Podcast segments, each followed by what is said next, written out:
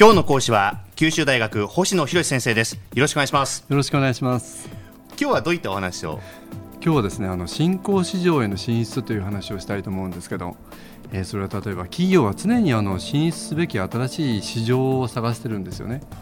で先進国の市場というのはですね安定的にいつまでも存在するわけじゃないんです。例えばどういうことかっていうとあの人口減少だとかで成長は止まるかもしれない。あるいはその中の競争って非常に激しいですよねであるいはその不況だとかいろんなこう状況によってそのむしろ縮小市場がしていくかもしれないとなるといつまでもいつまでもそこに魅力的な市場があるわけじゃないですそうすると新しい市場を企業は探さなきゃいけないことになりますよね。で例えばですねあの車の例で見ていくと分かりやすいかと思うんですけどあのアメリカの不動産バブルに端を発したあのプライムローンの問題だとかリーマンショックってまだまだ記憶に新しいと思うんですけれども、はい、あのアメリカという大変な車のその大きな市場がですね一挙にそのブレーキが低下しましたよね。で今ちょっと説明したようにそれは理由としては市場規模が縮小したこと競争が激しくなったこと不況によって購買力が低下したこと需要が減少したことあるいはガソリン価格の急騰っていろんな複合的な理由があったわけですけれども、まあ、そうなってくるとですね当然自動車メーカーっていうのは新しい市場として例えばあのインド中国、えー、といったブリックスにこう目を向けたわけです。はいで、まあ、そういうふうな新しい市場っていうのはどこなのかって常に探しているということを話をしましたけど例えば1970年代80年代であれば当時はあのニックスなんていう言い方しましたよね、うん、あの新興工業国後でニーズっていう言葉に変わりましたけど、はい、えー、アジアの台湾、韓国、香港、シンガポールと、まあ、急激な成長を見せたところそれがあの当時としては新しい市場だったわけで、はい、まあ、2000年前後からはブリックスとその頭文字から言われたブラジル、ロシア、インド、中国この4カ国があの注目をされてきたわけです。でその次なんですけど今度はあの実はこの BRICS という言葉は投資銀行のゴールドマン・サックスがあの作って紹介した言葉なんですけど、この会社が同じように今度は NEXT11 と次に期待される11カ国っていうのを紹介したんですよね。NEXT11、はい、11ですか？らちょっと多いんですけれども、ベトナム、フィリピン、インドネシア、韓国、パキスタン、バングラデシュ、イランとこうアジアが続いてナイジェリア、エジプト、トルコ、メキシコこの11カ国がですね新興市場まさにこれから魅力的な市場として紹介をしてきたわけなんですね。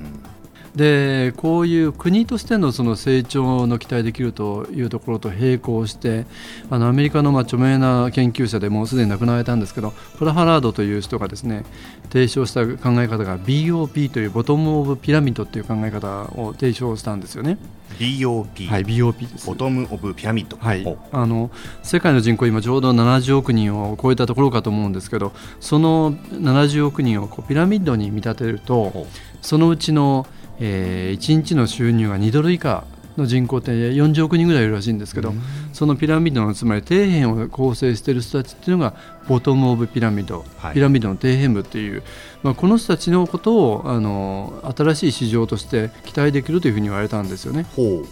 で本当にこの人たちに購買力があるんだろうか。そうですよ。だって稼ぎが少ないわけそうですよね。と誰もが考えますよね。うん、というところはこのプラハードっていう先生は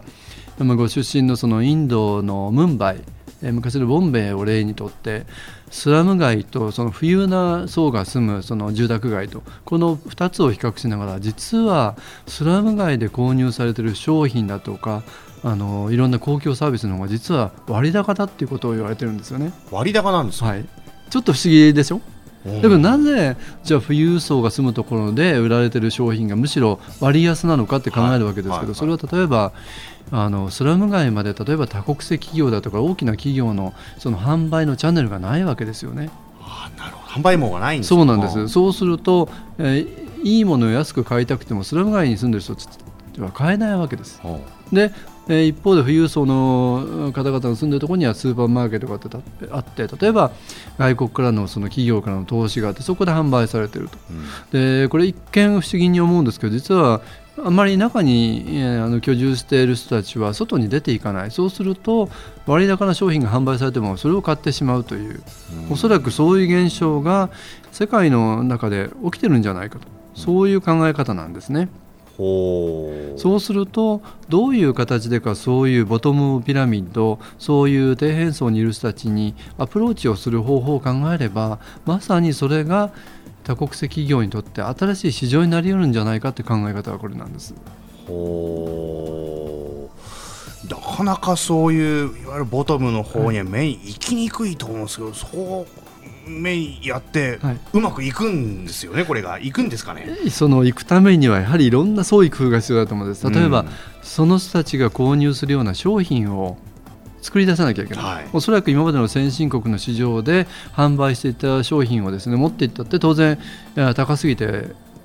買っていただけないですよね。でそうするとその人たちが買えるようなレベルのあの商品を作り出す。おそらくそれにはデザインだとかあるいは品質だとかあるいは機能っていうものを少しあの減らすことになるかもしれないけどそういうことがあり得るわけですね。でそれだけじゃなくてその人たちが買いやすい仕組みっていうのもあると思うんですよね、つまり日々の収入が先ほど申し上げたような1日2ドル以下の方ですから、うん、その人たちが手に手の届くような範囲でこの商品を届けるっていうそういう工夫も必要だと思うんですね。あもちろんやっぱりそういう工夫が必要だということなんですね。はいはいじゃあ詳しい話はまた次回にですね。そうですね。この話続けさせてください。はい。でとりあえずここまでのテーマというあの、はい、キーワードっていういうとどうでしょうか？新興市場は新たに、えー、進出するべき市場ということだと思います。新興市場。はい。はい。続きはまた次回にでは、はい、よろしくお願いします。えー、この時間九州大学星野博先生でした。ありがとうございました。ありがとうございました。